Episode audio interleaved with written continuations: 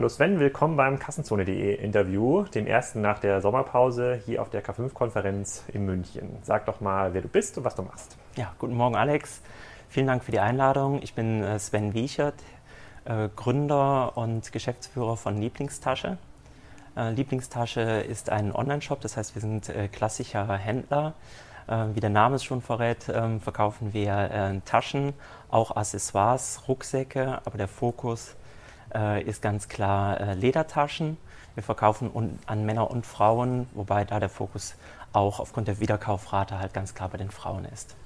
Und kannst du ein bisschen was zu deinem Geschäftsmodell erzählen? Wie groß seid ihr? Wie viele Mitarbeiter? Wie viele Produkte äh, gibt es in eurem, äh, eurem Sortiment? Wie lange gibt es euch schon am Markt? Mhm. Äh, wir sind seit 2010 äh, online. Äh, wir sind rund 15 Mitarbeiter, wobei ein Großteil davon ähm, studentische Aushilfen sind. Es ist nur eine Handvoll feste Mitarbeiter. Äh, wir sind komplett eigenfinanziert ähm, bis heute und daher haben wir halt von Anfang an sehr stark darauf geachtet, halt auch die Kosten im Griff zu behalten. Und wir haben äh, rund 1000 Produkte ähm, online. Ja. Und ihr verkauft nur über Lieblingstasche.de oder auch noch über andere Kanäle wie eBay, Amazon, ähm, weitere Marktplätze wie Hitmeister, was sich in Köln ja anbietet? Das stimmt. Ähm, Hitmeister verkaufen wir nicht. Wir, der ganz klare Fokus ist äh, Lieblingstasche.de. Ähm, wir sind auch vertreten auf Amazon, aber erst relativ frisch. Also wirklich erst wenige Monate. Bei eBay sind wir nicht. Und die ähm, bei den Händlern sieht man ja bei den größeren und kleineren Händlern, auch bei den Nischenhändlern ähm, wie, wie euch, die ein spezielles Sortiment vertreten, ähm, dass ein ganz klaren Trend zum Thema eigene Marken entwickeln gibt. Also nicht eine Marke, die Lieblingstasche heißt, sondern vielleicht eine eigenständige Marke, die man mhm. auch über Amazon oder andere Händler verkaufen kann. Ist das auch ein Thema bei euch oder sind diese 1000 Produkte, die ihr im Shop habt, im Wesentlichen Produkte von Händlern, äh, von sind, Herstellern? Das sind alles äh, Taschen von Herstellern, von Brands. Es ist ein Thema bei uns. Äh, wir sind da dran, machen da erste vorsichtige Schritte. Ähm, aber ähm, so weit sind wir noch nicht. Es ist natürlich auch eine Frage der kritischen Masse, die man braucht, um dort auf entsprechende Stückzahlen zu kommen, wenn man entsprechende Qualität auch anbieten will zu vernünftigen Preisen. Das stimmt, das stimmt. Wobei man wahrscheinlich mit kleinen Chargen auch mal testen kann. Ich weiß nicht, wie hoch die, äh, wie hoch die Markenkonkurrenz im Bereich Taschen ist. Ich, ich, ich, ich habe eine Tasche von Orns Uncles. Äh, da hast du mir erklärt, das ist eine sehr populäre äh, Marke. Ich dachte, ich bin äh, schon mal ganz weit vorne und hip, äh, weil ich mir einen kleinen Laden, kleinen Laden gekauft habe. Aber ich glaube, da kann man noch eine ganze Menge testen. Wir hatten ja mhm. vor einem Jahr bei Kassenzone einen Artikel geschrieben, der hieß Retention-Systeme gibt es. Welche Retention-Systeme gibt es und was macht überhaupt Sinn. Da war so ein bisschen das Ziel herauszufinden, ähm, für Unternehmen, auch wie, wie eures, werden ganz, ganz viele verschiedene Formate an äh, Kundenbindungsprogrammen angeboten. Mhm. Mal mehr, mal weniger äh, automatisiert. Und in dem Artikel habe ich so die Frage gestellt, inwiefern kann man das eigentlich für Nischenshops einsetzen und für sich nutzbar machen äh, und wo führt das vielleicht auch gegen eine Grenze, wenn man eine zu niedrige Kauffrequenz hat. Damals hattest du äh, dich mit Lieblingstasche auch gemeldet und ihr habt dann unter anderem äh, Grid mal eingesetzt und getestet und wir hatten damals einen Artikel geschrieben, wenn das einmal getestet wurde und die Erfahrungen gesammelt wurden, äh, machen wir so ein kleines Wrap-up mal bei mhm. Kassenzone. Das ist eigentlich der Sinn und Zweck des Interviews heute, warum wir äh, zusammen, zusammensitzen. Kannst du mal so ein bisschen ausholen und so ein bisschen erzählen, was ihr da gemacht habt und was eure Erfahrungen waren? Mhm, gerne. Ähm, also vielleicht vorweg, wir machen äh, ganz klassisches äh, Newsletter-Marketing. Das steht bei uns auf jeden Fall im Bereich Bestandskundenmarketing ähm, an oberster Stelle. Äh, das heißt, wir, wir schicken den Newsletter raus und ähm, segmentieren den noch relativ händisch, nicht automatisiert. Aber natürlich ist unser Interesse, das Ganze so automatisiert ähm, wie möglich zu machen. Ähm, mit Crit haben wir jetzt neben dem klassischen ähm, E-Mail-Marketing halt automatisiert zwei Dinge ähm, aufgesetzt. Äh, zum einen eine automatisierte Kaufabbruchskampagne, Kaufabbruchprozess und zum anderen eine ähm, Willkommensstrecke. Wie, wie funktioniert das rein technisch? Wie muss man sich das vorstellen? Vorher beim Kaufabbruch hat der Kunde irgendwann den Warenkorb ohne Zahlung äh, verlassen und hat gar nichts mehr von euch bekommen. Und jetzt bekommt er eine E-Mail oder ein SMS oder einen Anruf oder wie funktioniert das? Äh, das funktioniert so, also Crit hat eine Schnittstelle zu Oxid, wir setzen Oxid ein. Ähm, dort wird dann ähm, geschaut, wenn was im Warenkorb war, wird automatisiert eine E-Mail rausgeschickt, ähm, wo der Kunde einfach nochmal erinnert wird, ähm, dass er noch was im Warenkorb hatte. Wenn er darauf nicht reagiert, also es ist ein zweistufiger Prozess, dann kommt noch ein Gutschein hinterher. Was wir sagen müssen ist, ähm, wir nutzen nur diejenigen, ähm, die wir vorher schon einen Login bei uns hatten. Einfach aus datenschutzrechtlichen Gründen, weil wir keine Lust hatten, in irgendeiner Form abgemahnt zu werden. Das Potenzial wäre natürlich nochmal sehr viel größer, wenn wir alle ansprechen würden, die schon im Kaufprozess eine E-Mail hinterlassen hatten, aber dann doch nicht gekauft haben. Aber das machen wir nicht. Aber dennoch war dieser äh, Kaufabbruch, die Kaufabbruchkampagne sehr erfolgreich für uns. Kannst du da was über Zahlen sagen? Also wenn ihr vorher keine Kunden angeschrieben habt, die den Kauf abgebrochen haben, gab es vielleicht noch ein paar Wiederkehrer, so mhm. im niedrigen Prozentbereich. Und wie hat sich das verändert? Also ähm, wie viele reagieren überhaupt auf diese E-Mail, die dann, die dann geschickt werden im Sinne von Öffnungsraten und wann, wann macht es eigentlich Spaß? Weil ihr habt ja auch einen entsprechenden Einrichtungsaufwand mhm. mit, einer, mit so einer Retention-Software und am Ende des Tages muss es euch ja auch darum gehen, dass ihr mehr Umsatz macht und damit mehr Deckungsbeitrag. Mhm. Also ist das schon spürbar also mit so einer Maßnahme? Ja, also wir hatten ähm, bei dieser Kampagne eine Conversion Rate von äh, knapp 20 Prozent. Und äh, das hat uns äh, schon sehr signifikante Umsätze gebracht, wo wir von, von Abbrechern zu Käufern? Genau, also alle, die wir dort ansprechen, über Crit wieder.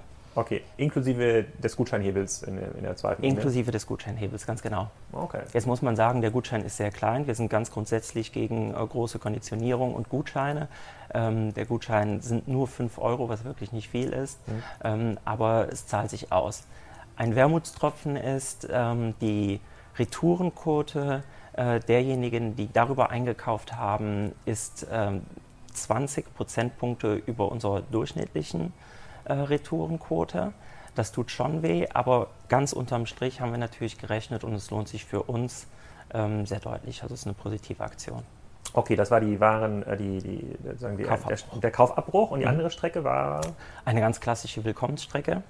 Ähm, die hat sich für uns nicht so gelohnt. Bei der Willkommensstrecke hatten wir insgesamt vier Mailings. Eine einfache Willkommensmail, eine zweite zeigt ähm, Highlights unseres Sortiments, eine dritte aktuelle Angebote und eine vierte äh, dann äh, wiederum ein Gutschein.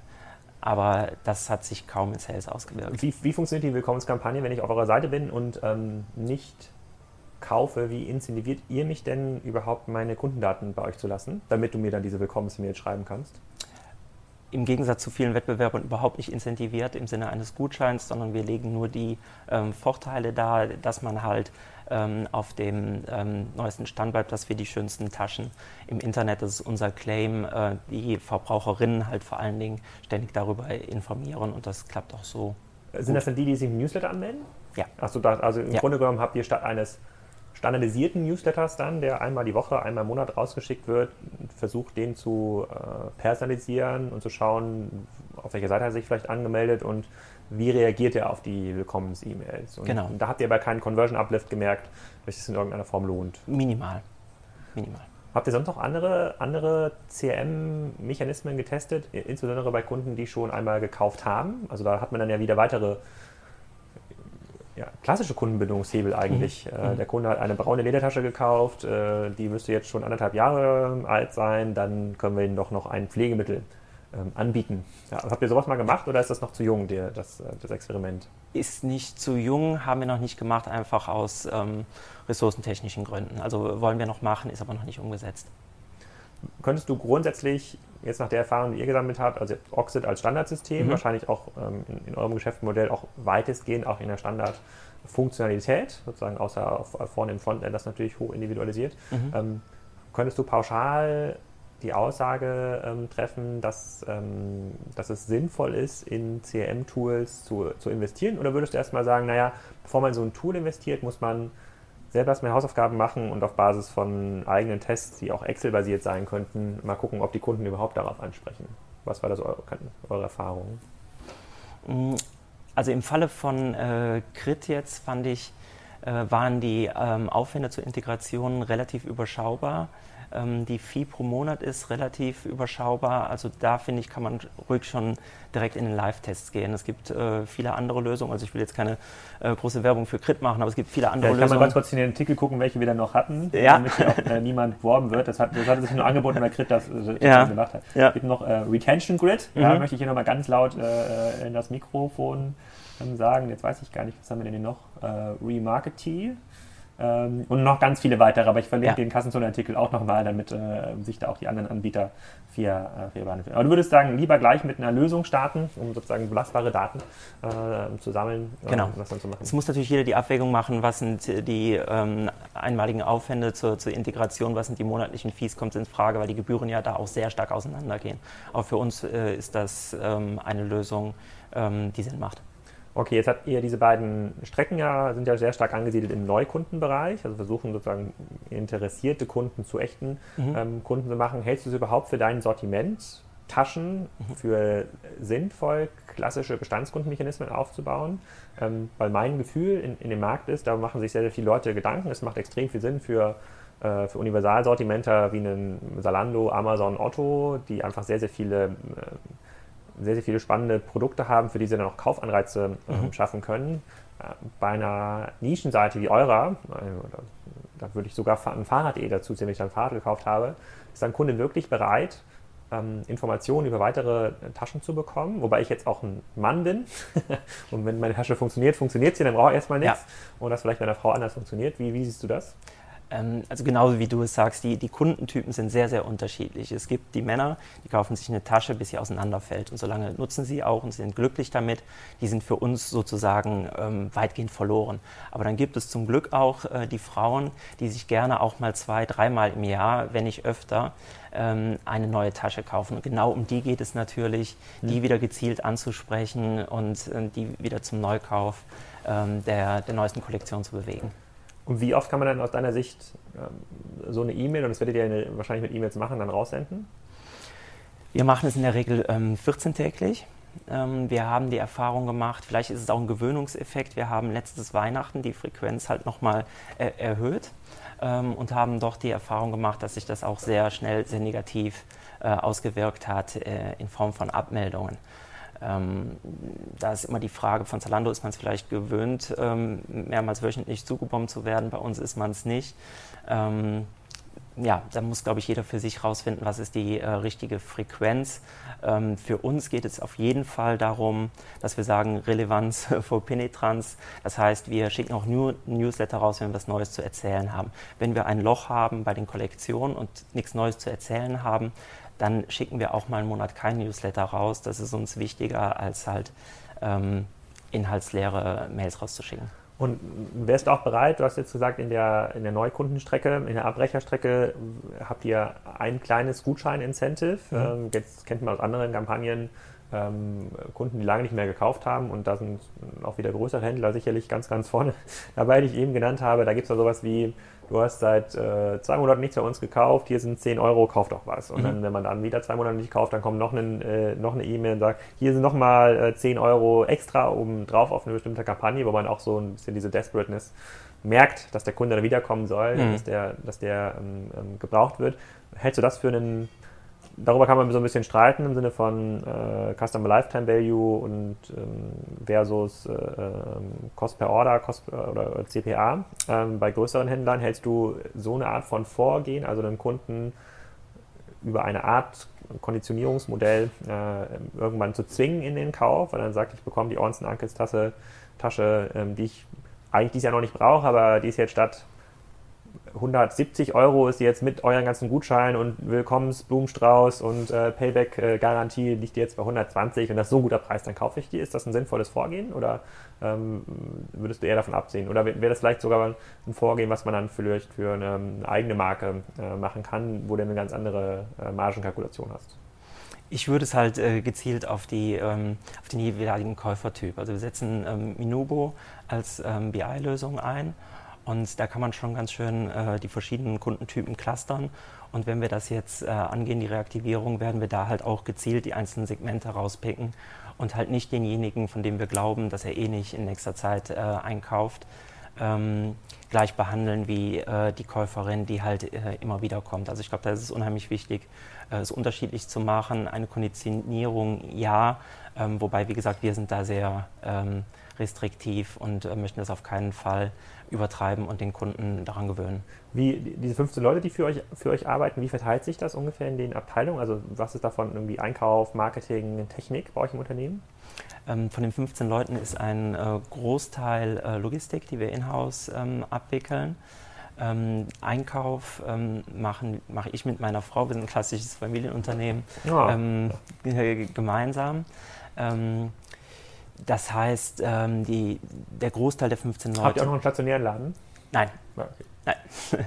Äh, der Großteil der 15 Leute sind äh, Logistik und Kundenservice.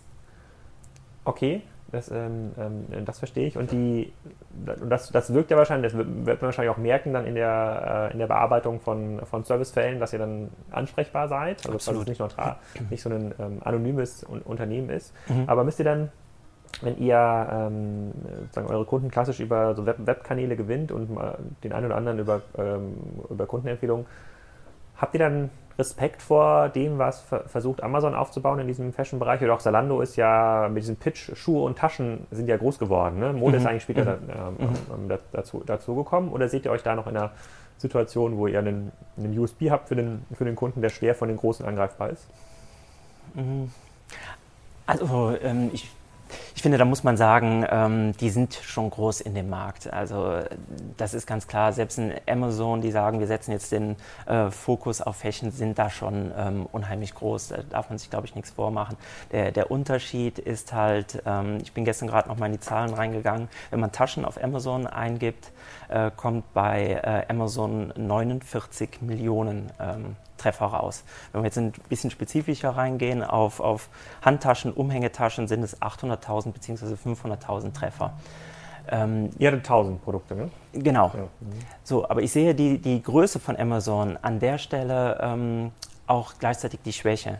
Äh, ich habe mit sehr vielen ähm, Kunden, aber auch im Freundeskreis gesprochen und die sagen, ich bin doch total ähm, erschlagen. Wenn es jetzt ein Kunde ist, äh, der ähm, so vorgeht, wie du hast einen Chart erstellt, äh, wo du sagst, ähm, der Händler ist nur noch Transaktionshilfe.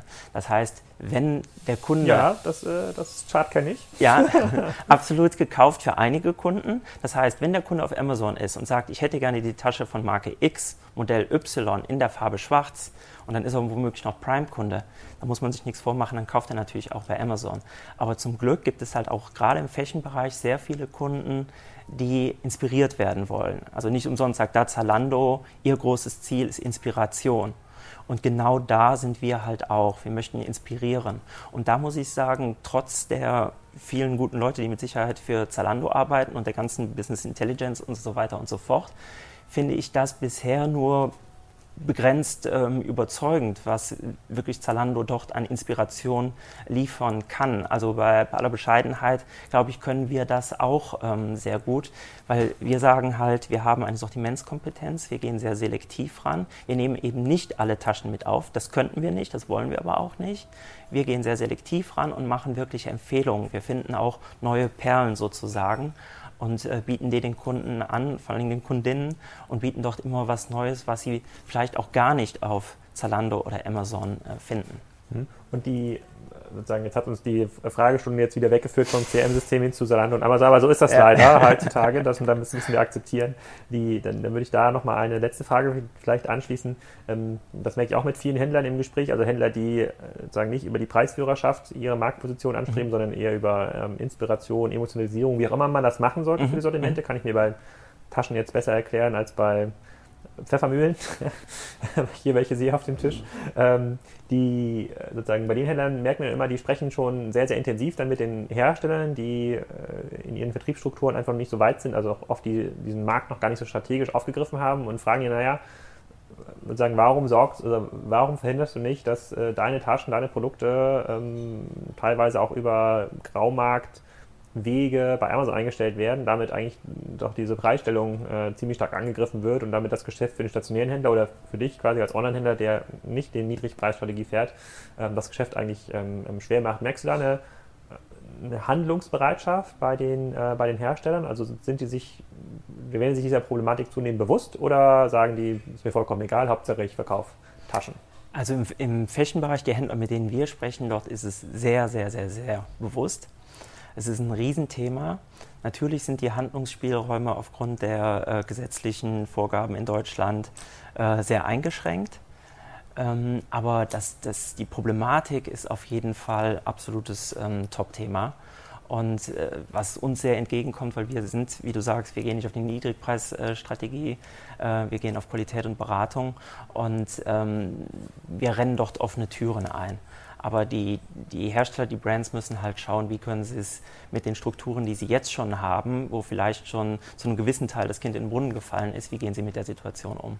Okay, also ist auf jeden Fall angekommen und, Absolut. und, äh, und bewusst, aber ihr müsst trotzdem versuchen, quasi in diesem Markt wahrscheinlich dann auch über exklusive Deals, wo ihr dann sagt, bestimmte Taschen, wenn die zuerst bei euch angeboten werden, kommt ihr auch sofort raus aus dieser ähm, Vergleichbarkeit und wenn der Pitch ist, höherwertige äh, Kunden zu haben, die die Inspiration auch belohnen, dann dürfte das ja auch für den Hersteller ein, sinnvoller Deal sein. Ja. ja. sehr spannend, sehr spannend. Dann äh, vielleicht noch so ein Blick in die, ähm, ähm ein Blick in die Zukunft ähm, beim Thema Bestandskunden-Reaktivierung. Äh, Macht es Sinn, dass wir da nochmal in ähm, wahrscheinlich im Jahr von jetzt nochmal reden, um zu schauen, was lässt sich so in automatisierten Kampagnen für Bestandskunden machen, über Newsletter hinaus? Sehr gerne. Also ich hoffe, da sind wir dann ein ganzes Stück weiter und können hoffentlich äh, erfolgreiche Dinge erzählen.